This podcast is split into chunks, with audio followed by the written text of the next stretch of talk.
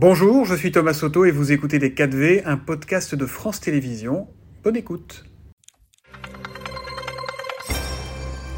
Bonjour et bienvenue dans les 4V. Sébastien Chenu, ce mardi marque donc la dixième journée de mobilisation contre la réforme des retraites. On en parlait à l'instant avec encore une fois des grèves, des manifestations, un feuilleton qui commence à ressembler à, un jour sans fin. Est-ce que vous soutenez toujours le mouvement, Sébastien Chenu Évidemment.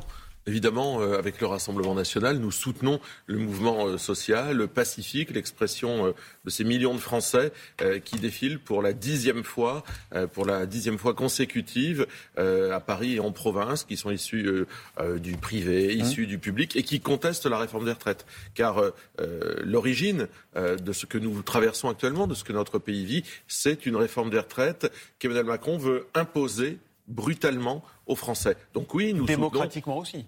Ah bon, démocratiquement, on n'a jamais voté sur ce texte. Il y a eu non, le 49.3 n'est pas un vote sur le texte de la réforme des retraites. La réforme des retraites ah, n'a jamais été votée. Non, mais la réforme des retraites n'a jamais été votée euh, à l'Assemblée nationale euh, et donc par conséquent, elle n'a pas de légitimité politique. Nous n'avons jamais été euh, consultés sur le texte, nous n'avons jamais voté sur ce texte. Et d'ailleurs, il y aurait quelque chose de simple pour sortir de ce conflit, puisqu'Emmanuel Macron a mis le pays dans l'impasse. Ce serait effectivement de consulter les Français par référendum, après peut-être l'avis du Conseil constitutionnel que nous attendons, parce qu'on a déféré ce texte devant le Conseil constitutionnel. Pour demander le référendum d'initiative partagée, hein. c'est ça dont, dont le, vous parlez Non, mais le, président de la République peut soumettre le texte, il n'a pas besoin d'un référendum d'initiative partagée, il peut lui-même soumettre le texte à référendum. Vous demandez un retrait du texte ou une pause, comme Laurent Berger? Qu'est-ce que vous demandez Nous, demandons un retrait du texte. Aujourd'hui, ce texte, les Français n'en veulent pas. Vous avez vu d'ailleurs que, à la fois, les Français majoritairement sont favorables aux manifestations, aux mhm. contestations populaires et pacifiques, et puis majoritairement, les Français sont hostiles à ce texte. Et majoritairement, il y a à l'Assemblée une majorité hostile à ce texte. En mm. tous les cas, il n'y en a pas pour l'approuver. Vous continuez à soutenir les manifestants, mais sans aller défiler. Vous êtes connu pour votre franc-parler, Sébastien Chenu. Est-ce que ça vous pose pas un problème de ne pas être les bienvenus dans ces cortèges? Parce que c'est ça la vérité. Vous n'y allez pas parce que vous ne pouvez pas y aller. Non, mais monsieur, nous, on a fait notre boulot et je crois qu'on l'a bien fait à l'Assemblée nationale. Ceux qui ont tenté l'obstruction et qui défilent aujourd'hui et qui ont voté Emmanuel Macron, il faut rappeler que tout ce petit monde de Martinez et autres, qui d'ailleurs euh, eux-mêmes euh, sont dans des histoires impossibles à la CGT, de succession, etc. ils ont, oui, ils ont, enfin un peu, un peu compliqué. Ils ont appelé à voter Emmanuel Macron. Donc, si vous voulez défiler bras dessus, bras dessous avec des gens qui sont de ce genre d'hypocrisie, c'est pas très intéressant. Mais nous, on a fait notre boulot à l'Assemblée nationale, 267 amendements, et on a permis de mettre dans la lumière, je crois, les difficultés que posait euh, cette réforme des retraites. Donc, on continuera à le faire. On a déféré la réforme des retraites devant le Conseil constitutionnel. Mhm. C'est-à-dire qu'on travaille sérieusement, euh, de façon apaisée, mais avec un seul objectif, le retrait de la réforme des retraites. Mhm. Mais Emmanuel Macron peut-il apaiser sans reculer, pour reprendre la formule du monde aujourd'hui? C'est vrai, Emmanuel Macron allume des incendies, il est le responsable numéro un de tout cela. Il allume des incendies, ensuite il vient benoîtement à la télévision nous dire que euh, les pauvres n'ont jamais été aussi heureux, euh, que tout va bien, que cette réforme est nécessaire. Or on voit bien, non seulement la réforme elle n'est pas nécessaire, elle est totalement injuste et en plus financièrement elle ne remplit pas sa mission de rééquilibrage des comptes. Donc Emmanuel Macron va devoir sortir de l'impasse qu'il a lui-même créé, parce que les Français euh, attendent, je crois, et aspirent euh, à une France euh, apaisée. Mm. personne ne se satisfait de voir notre pays dans cet état-là. Comment on fait, là? C'est une question qui est presque d'union nationale, comment on fait pour mm. apaiser le pays? On, sent que tout le monde redoute des violences. Elles ont commencé jeudi dernier. Dans un registre différent, il y a eu Sainte-Soline ce week-end. Aujourd'hui, tout le monde est extrêmement inquiet de tout bord politique. Comment on fait pour sortir de là? Vous savez, euh, ses prédécesseurs ont été confrontés à ce genre de choses. De François Mitterrand à Jacques Chirac, François Mitterrand l'école libre, Jacques Chirac le CPE, CPE, presque tous les présidents de la République ont à un moment vu des réformes euh, qui, qui étaient contestées par les Français, ils les ont retirées. Et le pays s'est apaisé. Ça, c'est la première des choses. Après, sur les violences, on peut en parler. Mhm. Il y a évidemment euh, euh, des coupables, il y a, ce sont les casseurs. qui est responsable de ces violences? Le responsable de la situation que nous traversons, c'est Emmanuel Macron. C'est lui qui a appuyé sur le bouton réforme des retraites et c'est lui qui est entêté. Puis il y a des, euh, des il coupables. pas responsable des Black Blocs, quand et même. il y a des coupables. Ce sont les Black Blocs. Ce sont ces casseurs d'extrême gauche et qui ont des complices. des complices qui relaient leurs paroles, qui relaient les attentions qu'on peut leur prêter. Bah, la France insoumise, les Verts, tous ces élus euh, qui euh, euh, allument les feux, qui soutiennent les casseurs au moins par le verbe ou qui leur trouvent des circonstances atténuantes. Oui, il y a un responsable de la situation, Emmanuel Macron, des coupables des violences, les casseurs, et puis des complices qui entretiennent, qui euh, jettent de l'huile sur le feu du matin au soir et qui donnent des coups de boutoir en fait dans les institutions de notre pays pour que celui-ci euh, dégringole. Nous, nous ne pouvons pas et nous n'acceptons pas euh, cette situation. Nous, nous travaillons à une France apaisée. Vous savez, Marine Le Pen l'avait dit bien souvent, elle souhaite une France apaisée. Elle en avait fait un slogan à un moment de campagne, une France apaisée. eh bien, je pense qu'il est temps d'avoir une France et, quel message, et quel message vous passez aux policiers dont, dont quelques-uns vivement perdent leur nerf? Quelques-uns, je n'ai pas dit tous, mais il y en a quand même quelques-uns qui dérapent là. Non, mais moi, euh, un policier qui dérape, euh, un policier, c'est quelqu'un qui est là pour euh, faire respecter la loi, la police républicaine de notre pays. Moi, je la soutiens. il y a parfois des gens, évidemment, qui peuvent déroger, des gens qui peuvent s'égarer, des gens qui peuvent mal se tenir. Ils seront et ils doivent être sanctionnés durement parce que c'est un exemple, la police républicaine. Donc, évidemment, moi, ceux qui s'égarent et ceux qui se comportent mal, il faut les sanctionner. Mais je rappelle que les fonctionnaires de police, c'est le corps le plus inspecté, le plus contrôlé et donc aussi le plus sanctionné euh, de fonctionnaires de notre pays. Mais j'oublie pas que derrière ça, les policiers, c'est des hommes et des femmes euh, qui appliquent des ordres, mais qui euh, vivent la même chose que les Français et qui eux aussi vont subir cette réforme des retraites. Mmh.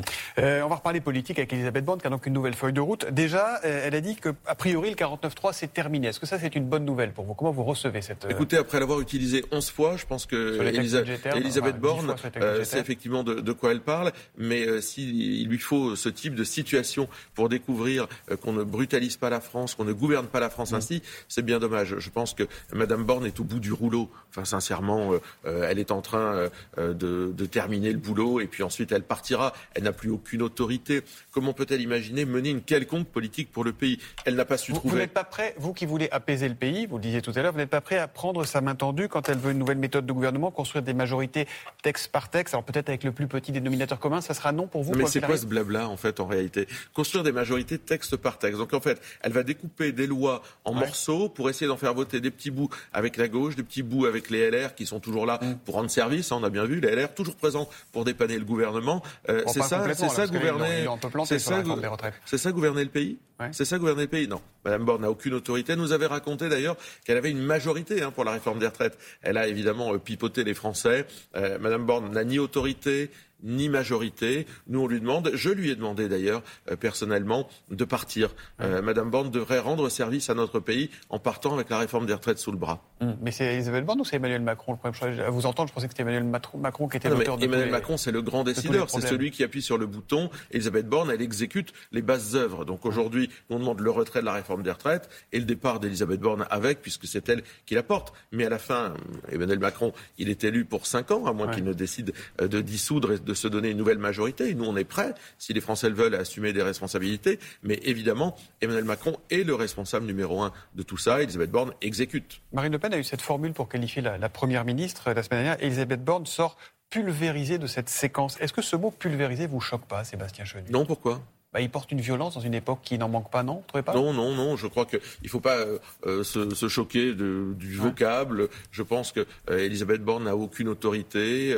elle est moquée par sa propre majorité. elle ne réussit pas à faire aboutir les politiques du président de la République, qui pourtant nous avait indiqué qu'il ferait cette réforme des retraites. Donc c'est cette première ministre effectivement sort pulvérisée, mmh. sort fracassée de cette séquence politique, fracassée politique si on prend un cas, un cas concret, aujourd'hui, en principe, c'est aujourd'hui que devait arriver au Sénat le texte sur l'immigration, qui a été reporté à, plus tard.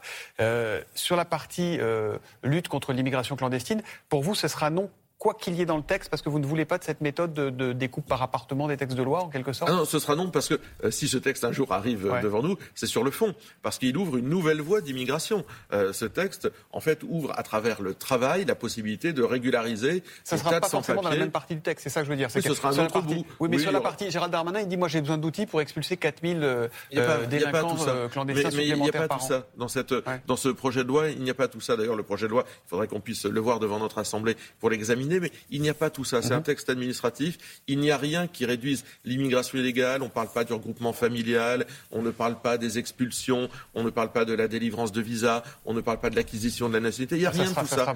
parlementaire. Il n'y a rien de tout ça. Ah, mais nous, on a un projet de loi sur l'immigration qui est ficelé. Il est tellement bien ficelé que Marine Le Pen a proposé qu'on soumette aux Français à travers un référendum si on nous fait confiance pour gouverner le pays. Mmh. Euh, je voudrais qu'on se dise quelques mots de l'inflation, Sébastien Chenu, qui, euh, qui, est présente tous les jours dans la vie des, des consommateurs. Plus 6,2% au mois de février sur un an, plus 15% quasiment sur les produits d'alimentation. Est-ce qu'il faut bloquer certains prix? Il faut faire ce que Marine Le Pen propose depuis euh, les élections présidentielles, c'est-à-dire que sur des produits de première nécessité, il faut mettre une TVA à 0% le temps de cette inflation. Je note que l'Espagne l'a fait, que le Portugal vient de, le faire, hier. Donc ça veut dire que ce qui est possible quelque part est possible chez nous. Il faut bien entendu faire baisser aussi la TVA à 5,5% sur les énergies. Et Bruno Le Maire, il répond à ça, il dit, dit, en général, quand on baisse la TVA, ça ne profite pas aux consommateurs, ça profite aux, distributeurs. Oui, mais, mais, on connaît cette chanson, c'est pour ça que les autres pays le font et que visiblement ça a du succès et de l'effet. Ils sont pas mieux que sur l'inflation, ils sont même, on est plutôt mieux placé sur l'inflation. Oui, mais on, est, toujours mieux que les autres. On, le sait bien quand on écoute le gouvernement. tout va bien, tout va bien, Madame la Marquise. mais je ne suis pas persuadé que les effets de moyenne et les chiffres, qui sont souvent des moyennes, euh, eh bien puissent satisfaire les Français. Le gouvernement nous a dit toutes les semaines, euh, nous sommes au pic de l'inflation et nous n'avons toujours pas été au pic de l'inflation, ou dans tous les cas, celle-ci continue. Il faut prendre des mesures pérennes, des mesures concrètes. La politique du chèque, drôle d'idée d'ailleurs de, donner des chèques pour payer des taxes, n'est pas une politique d'accompagnement du pouvoir d'achat des Français. Nous, avec Marine Le Pen, on a proposé des choses qui durent dans le temps, les énergies à 5,5% de TVA, et puis des choses qui, momentanément, donnent une bouffée d'oxygène aux Français. Aux Français, évidemment, les plus modestes, parce que ce sont eux qui sont les plus impactés par euh, euh, la difficulté à consommer. Et vous allez le proposer, le reproposer à l'Assemblée, cette TVA Nous n'aurons de cesse que de le proposer parce que nous pensons que ce sont des mesures de bon sens. Si les autres le font, nous devons pouvoir le faire. Un, dernier mot, vous êtes inquiet pour cette journée de mardi ou pas globalement? Quel est votre état d'esprit? Moi, je suis inquiet parce que je sais que l'extrême gauche pourrit tout, l'extrême gauche casse tout, l'extrême gauche casse euh, à coups de boutoir le mouvement social, veut casser le message qui est porté par les Français. Moi, j'ai confiance dans les Français. Je sais qu'ils vont aujourd'hui se faire entendre dans une immense majorité très pacifiquement et que j'espère, encore une fois, que le président de la République entendra ce message qui est celui de retirer la réforme des retraites. Merci Sébastien Chenu d'être venu nous voir euh, dans les 4V. Merci. C'était Les 4V, un podcast de France Télévisions. S'il vous a plu, n'hésitez surtout pas à vous abonner. Vous pouvez également retrouver tous les replays en vidéo sur France.tv.